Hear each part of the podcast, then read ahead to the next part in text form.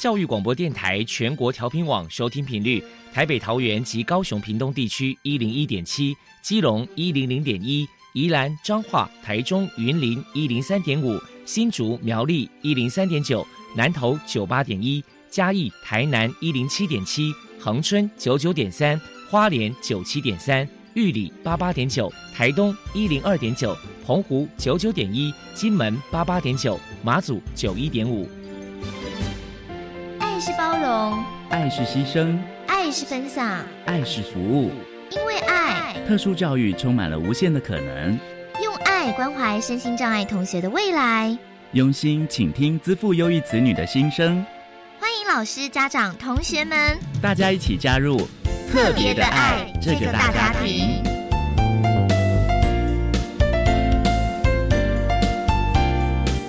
本节目由教育部学生事务及特殊教育司指导，国立教育广播电台监制。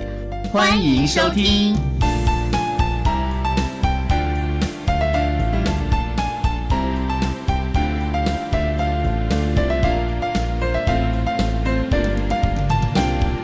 因为爱，我们在空中相聚。欢迎您再度收听《特别的爱》，我是小莹。这个节目在每个星期六和星期天的十六点零五分到十七点播出。在今天节目中，将为您安排三个部分。首先，在“爱的小百科”单元里头，波波将为你安排“爱的天才小子”单元，为你邀请花莲县自强国中数理资优班的徐彦哲老师，为大家分享花莲县自强国中数理资优班的相关教学策略以及内容，希望提供大家可以做参考了。另外，今天的主题专访为你安排的是“爱的搜寻引擎”，为您邀请获得一百零九年优良特殊教育人员荣耀的新竹县成功国民中学自优班的庄丽仪老师，为大家分享优秀能力的行塑，谈国中教育阶段自由学生教学以及辅导的相关经验。望提供家长、老师可以做参考了。张老师今天为大家分享的是双书自由同学们他的教学经验以及适应的方式。稍待也请张老师为大家分享。节目最后为你安排的是爱的加油站。为您邀请获得一百零九年优良特殊教育人员荣耀的台北市立大学附设国民小学自优班的封家燕老师，为大家加油打气喽！好，那么开始为您进行今天特别的爱的第一部分，由波波为大家安排爱的天才小子单元。爱的天才小子，您的子女是自优儿吗？您的学生是自优生吗？有关自优儿的鉴定方式与教养经验分享，教师资源。教学辅导系统都在《爱的天才小子》。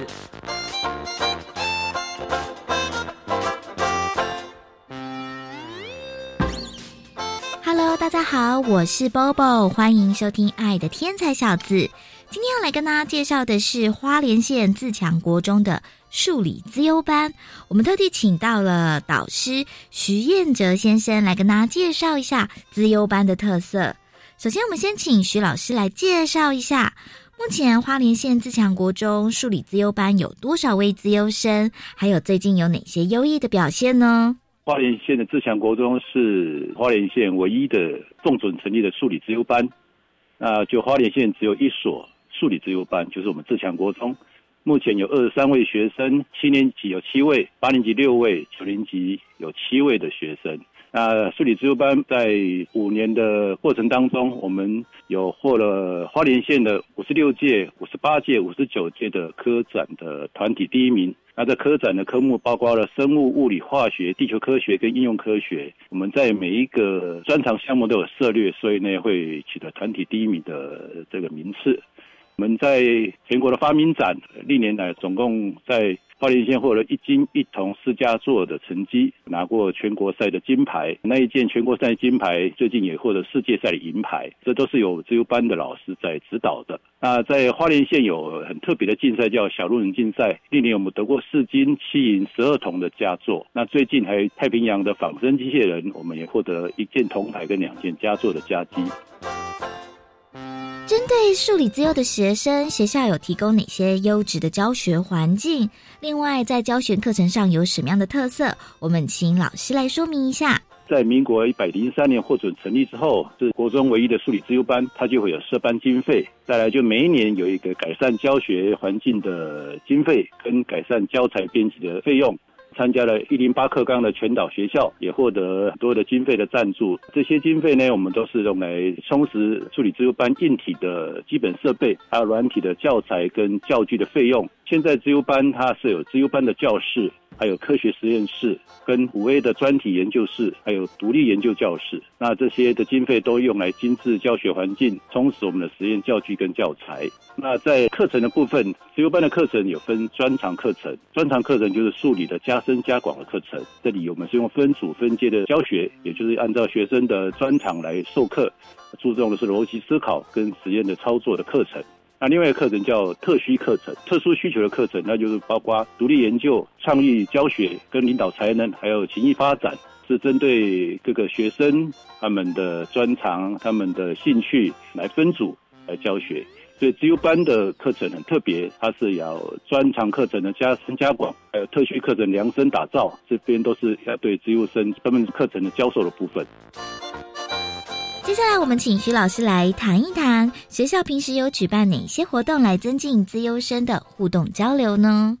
自优生本身，他们在课程上面就是有很多的，就是外加的课程，像刚刚的特需课程，像奇艺课程、独立研究课程，这些课程都是比较专长的课程。那么很着重跟外界做交流，所以每一年都会有一个校际参访的活动，跟校外教学活动。那历年我们参观过了宜兰的复兴国中、台北的奈国中，到台大的物理研究所去参访，预计到台南一中还有成大的建筑所参访。每个学期都会申请市场的放科学到东部。到清华大学、宜兰大学、东华大学跟台东大学的教授来帮这些学生做系列的讲座。寒暑假呢，我们会有一些区域自由方案的活动，历年办过的数学营跟科学营，还有就是比较特别的创意营。那我们也办过两次的铁马营，这些活动学生都很喜欢。还有每学年我们都会有一个服务学习活动，像我们到美伦溪进溪，到南滨去进滩，还有社区的一些环保活动。那每年呢，我们都会参加自由成果发表会，也有跟花莲高中跟花莲女中做高中端的联合发表，让我们小孩子有机会去发表他们的学习的成果。那另外在同学之间的联谊活动，每年会办一个排球赛，因为可以吃鸡排，所以叫鸡排杯的排球赛，不分年级的竞赛，学生非常喜欢这个活动。那我们自由班还会办一些迎新送旧活动，大家可以来表演一下才艺活动，就是跟同才之间的互动。针对自优生，花莲县自强国中数理自优班在未来有哪一些计划呢？一般我们会持续到刚刚提到的放科学到东部的系列讲座，这是一个很重要跟大学端做垂直交流的部分。还有呢，这个寒暑假的自优方案。聘请到全国有名的师资，像是陈克龙教授啊、谢乃月老师，他们都是全国有名的数理的老师。这些都是为了厚实我学生数理的资质，激发他们的创意，培养他们独立研究精神的一些研习或是讲座。当然还要持续要参访校外的一些自由名校，像台北仁爱国中、宜兰复兴国中，他们都是在各县市很有名的这个数理自由学校。我们会持续办这些参访，让参访名校名师啊，让学生见贤思齐。那我们数理自由班很着重在科学的教育，所以我们会持续参与各项科学竞赛。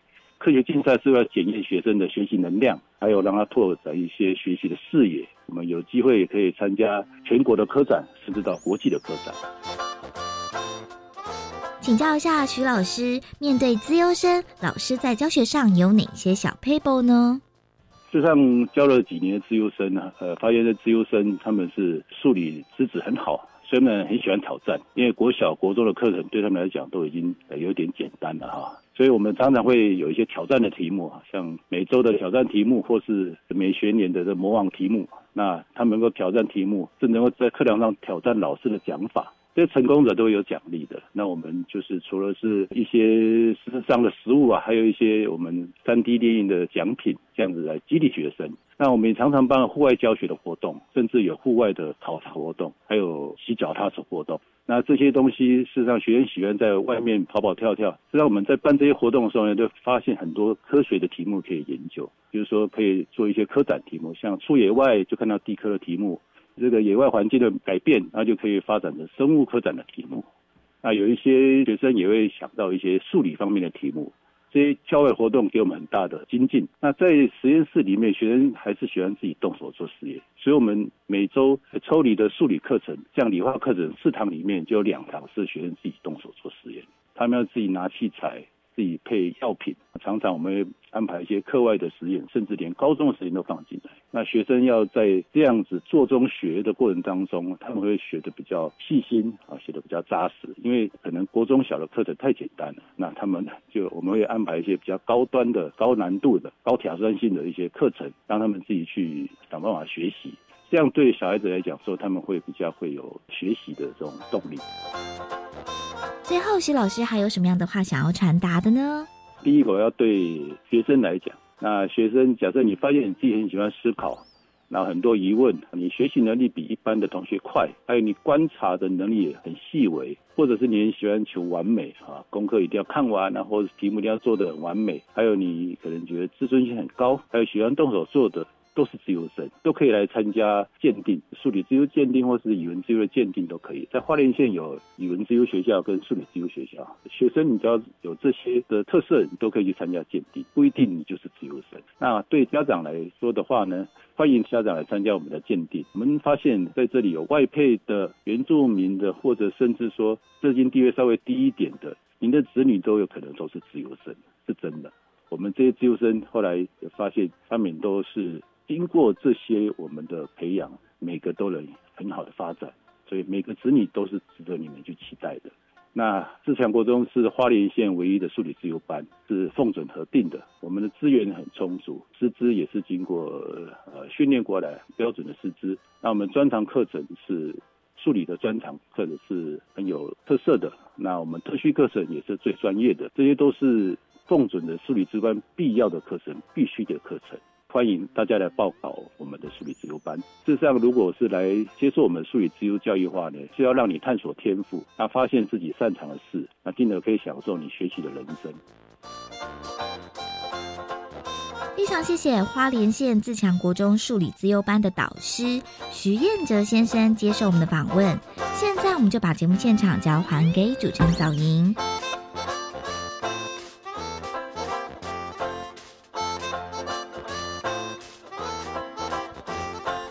谢谢花莲县自强国中数理自优班的导师徐彦哲徐老师，以及伯伯为大家分享了自强国中数理自优班的教学策略以及特色，希望提供大家可以做参考喽。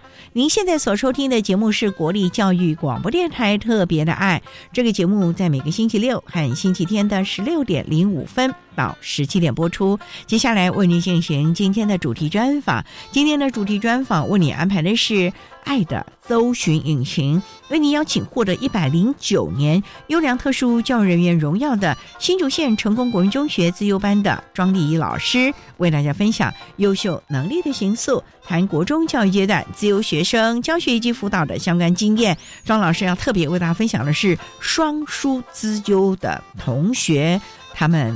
在自优班学习以及适应了，我们稍等，也请庄老师为大家分享喽。好，那么开始为您进行今天特别爱的主题专访，《爱的搜寻引擎》。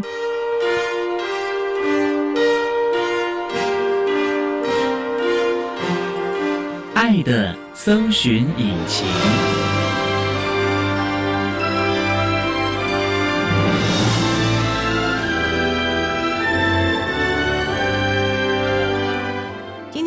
邀请到的是获得一百零九年优良特殊教育人员荣耀的新竹县成功国民中学自由班的老师庄丽仪庄老师，老师您好，主持人好，各位听众大家好。今天啊，特别邀请老师为大家来分享优秀能力的形塑。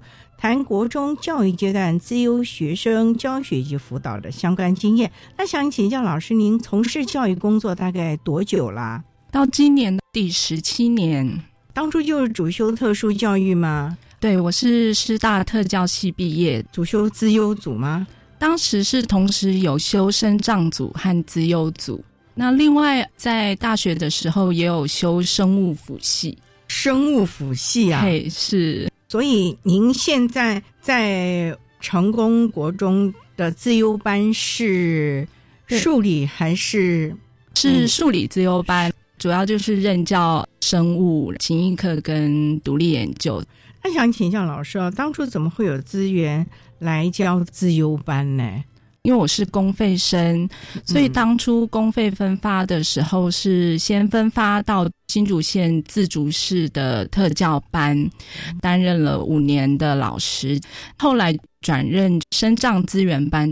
身障资源班教了两年之后呢，刚好任教的学校就成立了数理自由资源班。当时学校只有我一位具有自由教师证，就临危受命接下了开班的任务。开班的任务是，哇，嘿那这压力很大喽。当时是有一点，从无到有，这蛮难的哦。你要怎么样让这个班级能够很顺利的开起来，获得家长和学校行政的支持呢？因为特教系的关系，有一些家长会有一点质疑，所以第一年在带班的时候比较辛苦。当时学校觉得可能也还没有实际教过生物，就先让我先教情谊课。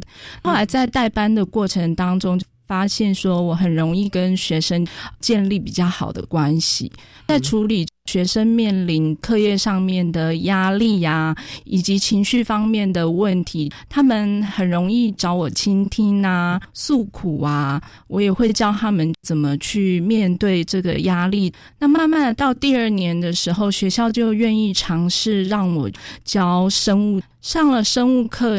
以及独立研究课之后，学生他们在探究跟实作能力上面有很显著的提升。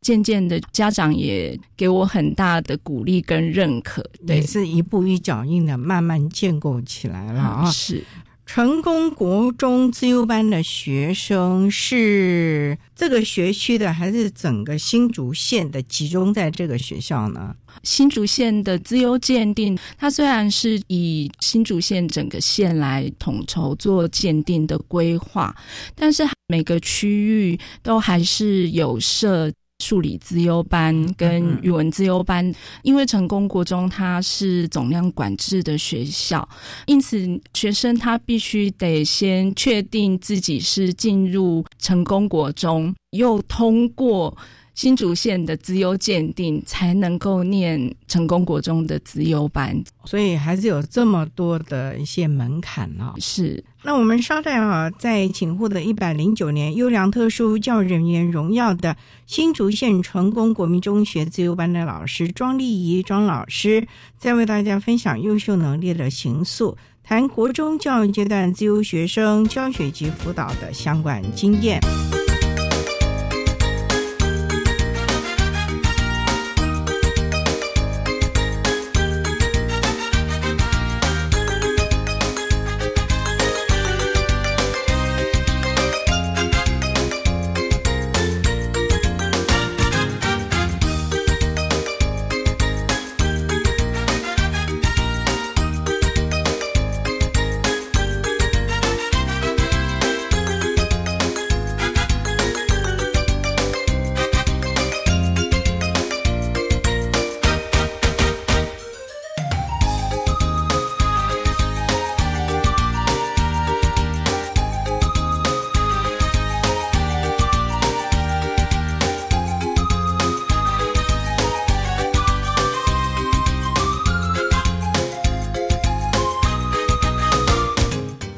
电台欢迎收听《特别的爱》。在今天节目中，为你邀请获得一百零九年优良特殊教育人员荣耀的新竹县成功国民中学自优班的老师庄丽仪庄老师，为大家分享优秀能力的形塑，谈国中教育阶段自优学生教学以及辅导的相关经验。刚才老师为大家简单的分享了从事教学的机缘呢、也想请教在资优这个部分。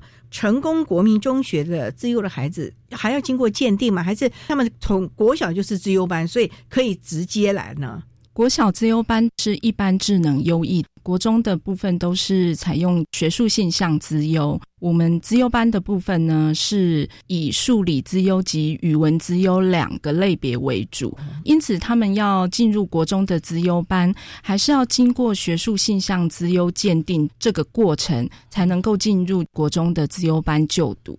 那也想请教哈，您过去又有教过一般的特教生嘛？面对自优生，心情的转折啊，教学的策略和方法是不是不一样了呢？自优生他也是特殊生的一部分，他也是有特殊需求，教学的策略其实是大同小异。也就是说，看学生他有特殊需求，你就提供他需要的教学策略给他。那当然，自优生他对于知识上面的汲取啊，还有在概念上面的强调，我们就会希望能够给他更具挑战性的环境，以及具有挑战性的任务等等，去满足他对于知识上面的需求。成功的是集中在一个班呢，还是只有？特别的时间才集中到这个班做特别的指导。目前以台湾的资优教育来讲。国中教育阶段都是采用分散式资优资源班的方式来进行。同样的，我们学校的数理资优跟语文资优班也都是分散式的资优资源班。以数理资优班的学生来讲，只有数学跟自然课会抽离到资优班上课。当然，我们也会安排外加的课程。那外加的课程可能会排在社团或者是第八节的时间。这个时候，我们就会增加特殊需求领域课程，例如。像情谊课啊、独立研究课啊等等。至于像科展的部分，因为自由班都会安排独立研究课，独立研究在我们的课程当中是一个比较完整的研究能力的训练，因此。学校会觉得说，既然有这么完整的研究训练，就会希望孩子们也参加科展。可是，其实科展它只是一个作品跟成果展现的舞台。同样的，独立研究发表会，或者是园游会，或是科学游戏。竞赛等等这些东西都算是展现的舞台，因此不应该是以参加科展为目标，而是说科展是其中一个展现的舞台。所有能够让孩子激发兴趣，甚至于能力的学习机会。都是可以形塑孩子能力的，不一定要去参加什么科展啊等等的这些。是的，没错。因为有的孩子得失心很重，哎，他觉得自己在学校很优秀，可是科展老师没入名的话，对他来说是一个很大的打击。因为我们也曾经有老师就分享过，孩子一年级、二年级都没有到三年级，他完全放弃了。可是他们觉得，如果没有让他再参加的话，就对孩子很大的影响，哎。也是有同学会对参加科展为目标，但是我们。在训练的过程当中，我们都会告诉孩子们，参加科展它就是一个过程，重点是在这个研究的过程当中，你学到了些什么，然后你学到怎么去做研究，你学到怎么去探究的部分。所以我们在独立研究课程规划上面，我们也不会只有让学生只参加科展为目标。像我们学校除了一部分的学生参加科展，可能有些孩子他是属于竞赛型的，那因此呢。他也会往竞赛的方面训练，对，可能是奥林匹亚的数学，或者是科学奥林匹亚等等的。有些孩子创造力会比较好，所以呢，我们也会尝试让孩子把他的研究，因为有时候研究你可能在报告的时候只有你自己懂，那也许旁人他在听的时候，他会觉得那是一个非常艰深的学问。我们会尝试让孩子做一个转换，让他去思考今天来听你讲的观众啊，听众。啊，他们可能是什么样子的角色，什么样的年龄？也许你把你的研究做一个可以互动式的，或者是游戏、闯关等等的方式去呈现的时候，就会有更多不同年龄层或不同对象，他可以了解你做的研究内容。最重要也是训练他们的表达能力了啊！上代再请获得一百零九年优良特殊教育人员荣耀的新竹县成功国民中学自由班的老师庄丽仪庄老师，再为大家分享优秀能力的行塑，谈国中教育阶段自由学生教学及辅导的相关经验。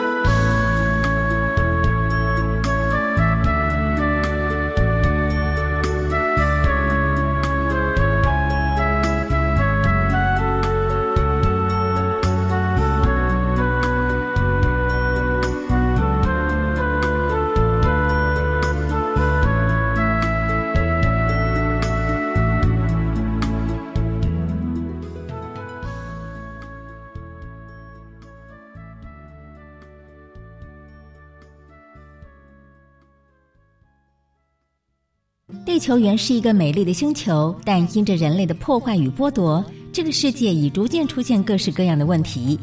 美丽台湾永续家园将带您一起掌握国内外永续趋势脉动，进一步了解气候变迁、节能减碳与环境保护等议题，并深入介绍联合国订定的十七项永续发展目标，希望能培养民众的永续生活素养。欢迎您每周六上午十一点零五分按时收听，并等您来按赞哦。请问上理想大学在高中要选修哪些课程呢？重点是要适性扬才，你可以先从自己擅长或感兴趣的学科去选课。可是我的兴趣很广泛耶。如果不熟悉大学校系，可以先做性向测评，再上大学选材与高中育才辅助系统搜寻，了解适合的学群、学类与学科，再回高中去选修加深加广的课程就可以了。以上广告由教育部提供。天气越来越冷，不论是带着孩子辛苦工作的单亲妈妈，还是无家可归的流浪朋友，为了生活咬牙苦撑。过年快到了，邀您帮助穷苦人也有一顿温暖团圆饭，请支持仁安基金会韩式吃饱三十爱心专线零二二三三六一二四七二三三六一二四七。管那么的水，落嘎西木啊！大家好，我们是欧开合唱团。您现在收听的是教育电台。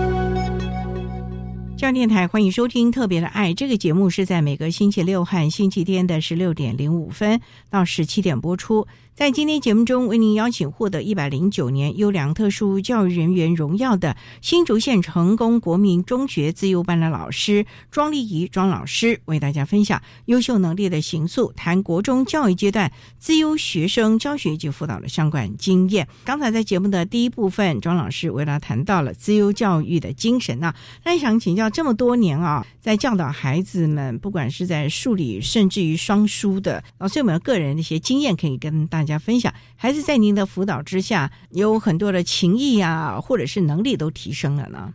以我目前在资优班的经验，会接触到几个双书的孩子，大多是雅斯伯格症的资优比较多一些。举个例子来讲，我前两年。有一位雅斯伯格资优生选择做生物的专题研究，在这做生物专题研究的过程当中呢，只要他的同伴做好实验设计的部分，这个学生呢，他就可以按照实验设计的步骤把实验都做好，然后搜集很多实验数据。可是到后面我们要进行发表的时候，问题就来了，就是他一上台会非常的怯场，可能背的词他就都忘记了。后来我们就想。把他的口说稿跟他的看板做一个结合，就把他要报告的看板就用荧光笔做注记跟题词，等于是做视觉提示。然后他看着看板念完一段之后，要看向评审的方向。那他看评审的时候，因为会紧张，所以就叫他看两位评审中间。空的部分，这样他在看的时候就比较不会那么紧张，就可以继续报告下去。那后来也在县赛得到第一名，当时给我非常大的鼓励，也给这位同学很大的鼓励，因为我们都没有想到一个怯于上台的孩子，最后可以报告的这么好。你们大概训练了他多久？如果说是以口语表达的部分，大概花了一两个月的时间；以做专题研究的话，大概都要做到半年以上。所以做好了之后，就开始训练他的口语表达了。那其实这个孩子他是也愿意的嘛？对，愿意接受这样的训练。否则有的孩子他会觉得，哦，你叫我来练这个，会觉得很没面子。还是这个孩子他也愿意来表现他的研究成果？因为在资优班会有同才激荡，对于自己在资优班的表现，他也非常的在意。所以他看到其他两位同学都非常认真的时候，我们也会希望他是神队友。而不是猪队友，这样告诉他的时候，他也会觉得说好，那我也尝试表现的比较好。当时我有请他做一个突破的练习，就是我们在下课时间，请他站在自由班教室的走廊上，人来人往的时候，在那边练习报告。长时间下来，他就比较能够适应有人在前面听他报告。其他同学也不会觉得很奇怪吗？其实他一开始会很扭捏，没有办法报告，或是讲了一两句，然后他就撇过头躲起来。可是，在这个过程当中，我会觉得陪伴他很重要，要告诉他说：“老师在你旁边，同学也在你旁边，我们看着你，知道你可以表现得更好。”其实就是鼓励了，是鼓励和陪伴，是让他能够发挥他的能力。是，否则的话，这孩子可能一辈子都踏不出去。这一步了，对，没错。当然，我们知道得名这是一个很开心的事情，可是这个过程当中，孩子应该有很多的收获了，而不只是这个名次的问题喽。对，在这个过程当中，他也学会了怎么跟同才相处，因为我们知道，就是雅斯伯格的孩子，他可能在人际技巧上面比较薄弱的。那当时他一开始进来我们自由班的时候，我们也有发现他对于。看同学们的脸色啊、表情等等，不是那么的敏感。那有时候可能同学已经生气了，那他也不是很能够察觉到。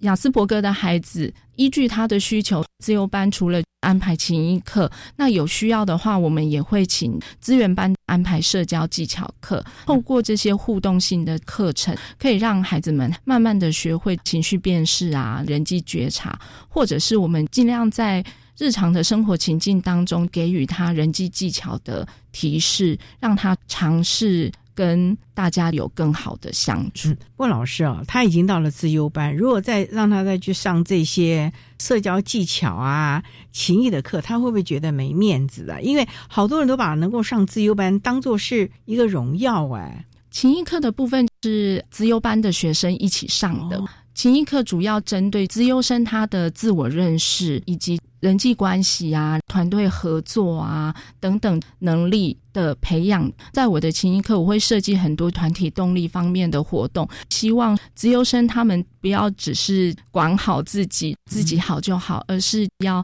大家一起好。在这个过程当中，团队合作的能力非常重要，所以会透过类似像，比方说棉花糖挑战啊、众志成城啊、齐心协力等等团体的活动，让孩子们慢慢凝聚他们的向心力跟互相合作的能力。这也是蛮特别，因为我们这群孩子啊，必须要跟大家一起合作，才会好更好。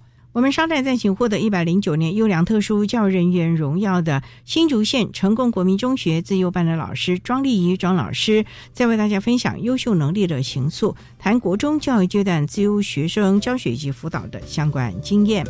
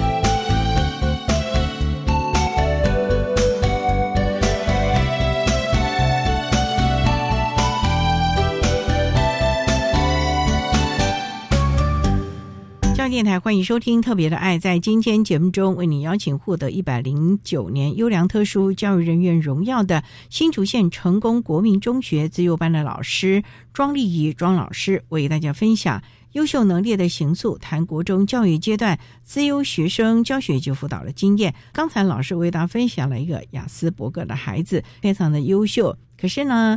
表达能力怯场，所以慢慢的训练他，也获得了蛮好的成绩。那老师还有另外一个经验，想要跟大家分享，怎么样让孩子建立了信心了？这个孩子是注意力缺陷过动症的孩子，那他能够安静下来吗？因为像这种数理自由班做实验的时候，这个要专注的耶。注意力缺陷过动症的孩子进到我们班的时候，一开始我们会先了解他是否有正确的用药。通常有用药的可以有效的控制他过动的现象。当然，我们一开始一定是要先了解他有什么特殊需求。如果说他能够稳定服药，基本上他可以在课堂上进行比较长时间的学习。除此之外呢，进到我们班第一件事情要调整的就是物理环境调整。所以物理环境就是最简单的方式，就是先做座位调整。第一个就是让他坐在比较靠近前面黑板的部分，或者是坐在老师比较容易提醒他或是指导他的地方，要远离教室的门啊、窗啊，比较容易受到干扰的环境。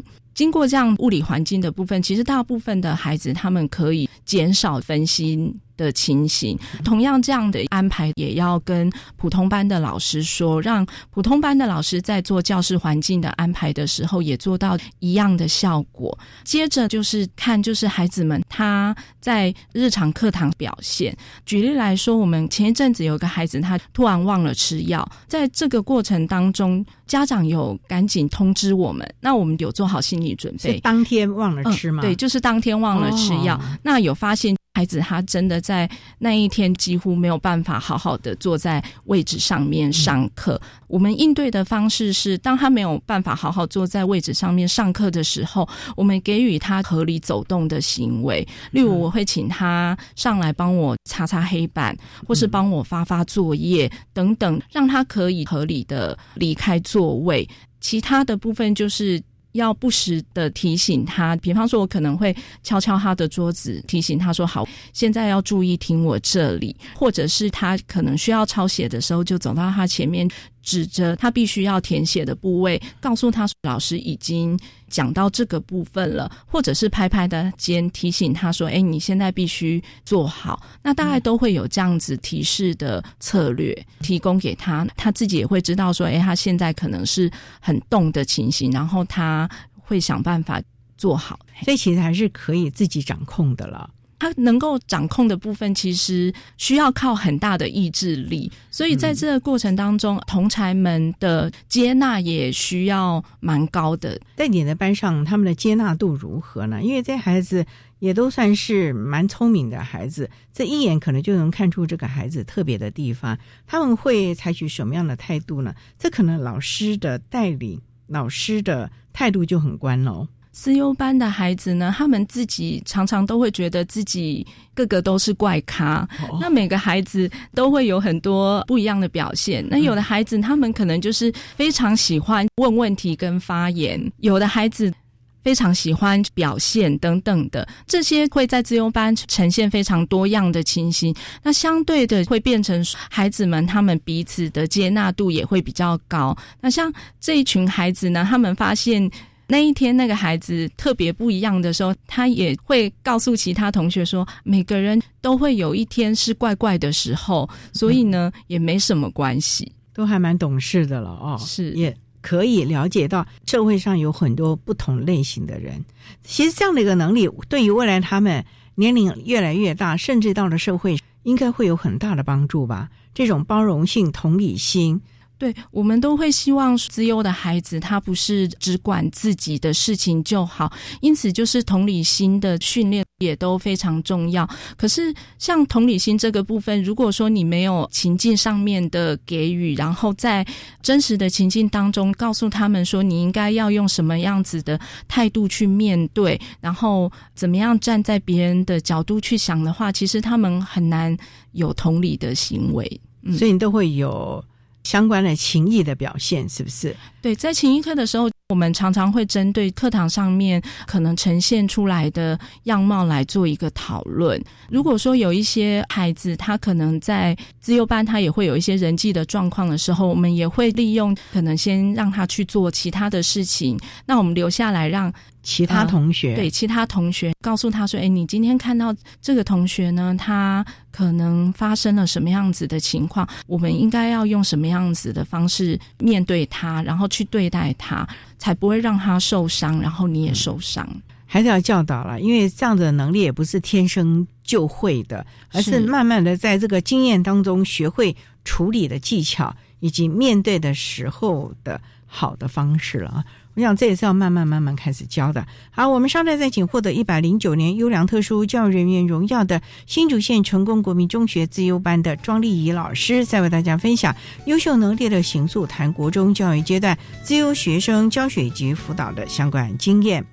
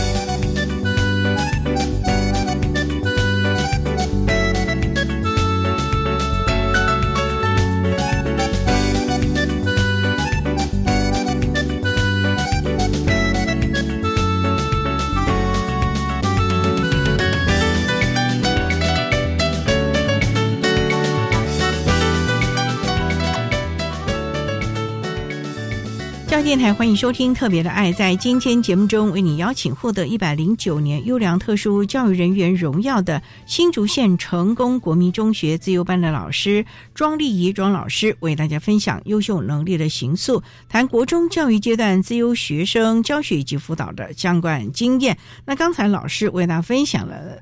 双书孩子们的辅导，那想请教啊，这一零八的课纲对于教学的内容，甚至于课程啊，有很多的变革。那针对自由教育啊，不晓得老师你们在这个部分有没有一些课程的规划，或者是一些统整呢？一零八课纲强调的是素养导向的课程设计，那素养导向的课程设计，它又强调培养。真实生活情境下可以用得出来的能力。那同样的，自优教育的目的是在培养学生成为主动学习者以及知识生产者。那以国中教育阶段的资优生，教学重点着重在知识概念的运用、生活中的问题发现与解决，透过实作的过程，培养资优生的自主学习跟科学探究的能力。同时，在情谊上，我们也会强调学生要提升人际沟通的能力、团队合作的能力，并且落实服务学习，才能贡献跟回馈社会。举个例子来说呢，我们学校在这两年呢，采用了核心课程的主题作为自由班课程设计的部分。你们的核心课程是什么？我们核心课程就是。科学见识、见识科学这样的一个主题，作为整个同整课程的内容。举例来说呢，数学课可能会上到逻辑推理的内容，或者是密码学等等。那生物的部分呢？也许我们就会安排一个情境，例如说，可能是一个失窃的现场，嫌犯呢留下了一些白色的粉末，送到我们这里来之后，我们就要扮演鉴识家的身份，柯南了。嗯，是针对这个粉末呢来进行分析。那这个时候你会运用到国中生物的淀粉的测定。葡萄糖的测定、实验的技巧，去分析那个粉末，最后你可能会发现，这个粉末原来它是绿豆粉。绿豆粉是谁留下来的呢？可能就是做凉粉的老板他留下来的。这样子呢，就会结合生活情境的部分。那也因此，我们的学生在上完这样子的一个课之后，发现说，原来。我们日常生活当中用到的，像玉米粉啊、绿豆粉啊、太白粉啊，这些其实都是淀粉的一种。那也就是与日常生活当中做了一个结合。所以我们的能力就是不是只是在实验室里埋首理论的东西，而是希望它能够跟生活中。结合起来，例如生活的能力、生活应用的能力，就像您刚刚讲的，这个淀粉类很多啊，不是只会吃而已，而是要能够了解他们可能各自不同的特性，甚至结合起来的特色了。对，因为孩子们对于课本上面的内容、跟知识、跟技能，其实他们都非常熟悉跟了解，他们可以很清楚的告诉你淀粉要怎么测定。可是当有一堆粉末出现，那可能是妈妈平常在厨房使用的食材，可是小朋友们他们可能不清楚。原来这些粉末是有不一样的地方。经过这样跟生活结合的课程设计之后，他们也比较能够贴近生活，然后去解决日常生活当中的问题。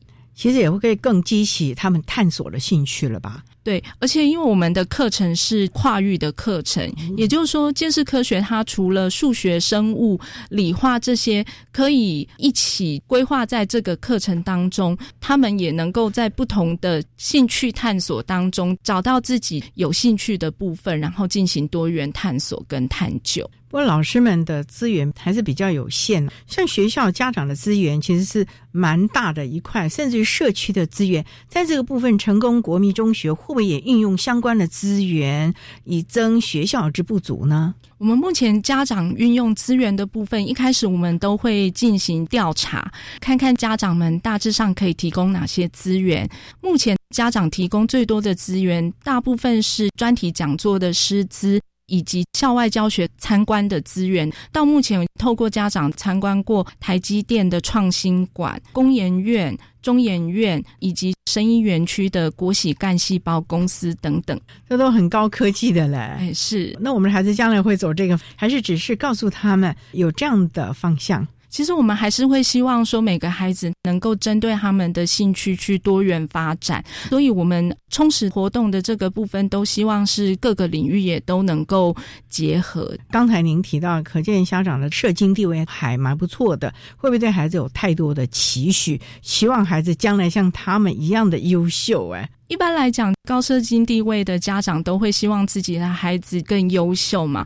那我们会在班亲会的时候强调，当然每一个孩子他都是优秀的，他一定会有优势能力。可是，并不是所有的资优生都是绩优生，那也不是所有的资优生都是全才。所以，希望家长对孩子是合理的期待，因为你对孩子有合理的期待，他才能更多元的发展。然后也比较不会造成孩子跟家长之间的亲子冲突。那他们在原班呢？因为老师说过，你们都是分散式的。那他在原班，今天他算是数理自优生，可是他的语文就非常的不行啊。会不会班上的同学就说：“啊，你去自优班，你的国语文为什么考得这么烂？你的英语为什么这么的糟糕？”这个部分你们怎么跟原班的导师一起让他在原班能够适应良好？否则他可能会把自由班当做一个避风港，对他原班同学的关系啊、融入啊就没有办法啦。因为自优班已经成立蛮多年了，所以在学校也会进行自优方面的宣导。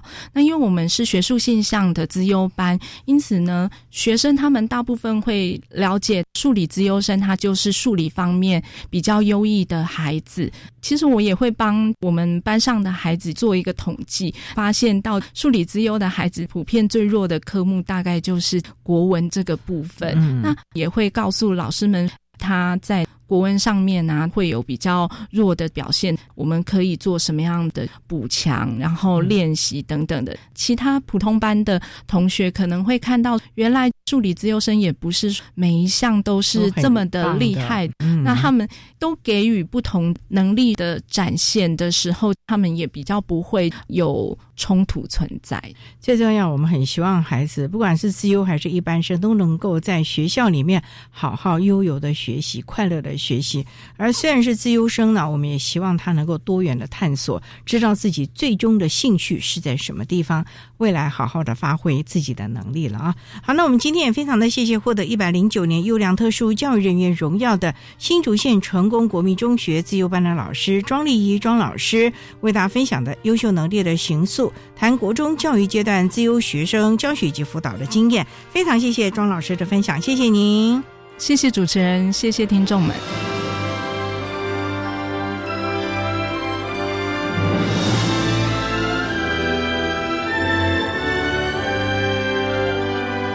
谢谢获得一百零九年优良特殊教育人员荣耀的新竹县成功国民中学自由班的庄丽仪老师，为大家分享了国中教育阶段自由班学生教学及辅导的相关经验，全提供大家可以做参考喽。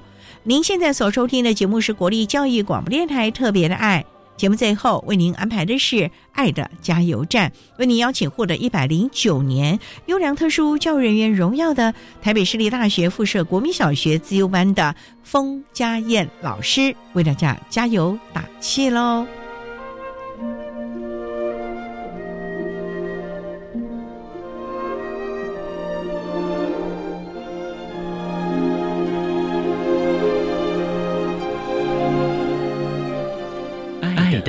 加油站。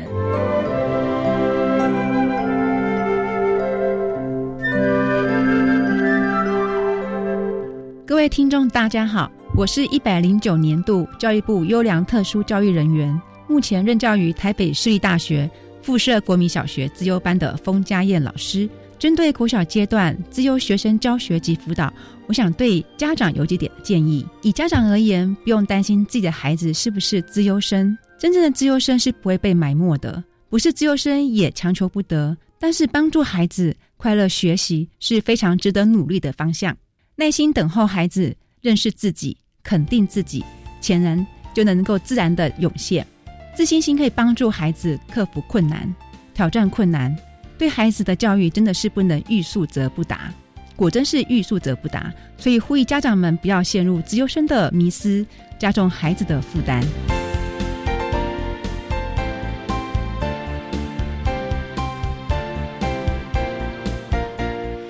今天节目就为您进行到这了，感谢您的收听。在下个星期节目中，为您邀请获得一百零九年优良特殊教育人员荣耀的新竹市光武国民中学特教班的。彭小梅老师为大家分享最重要的能力，谈国中教育阶段智能障碍学生融合教育教学的策略，需要提供家长、老师还有同学们可以做参考了。感谢您的收听，也欢迎您在下个星期六十六点零五分再度收听特别的爱。我们下周见了，拜拜。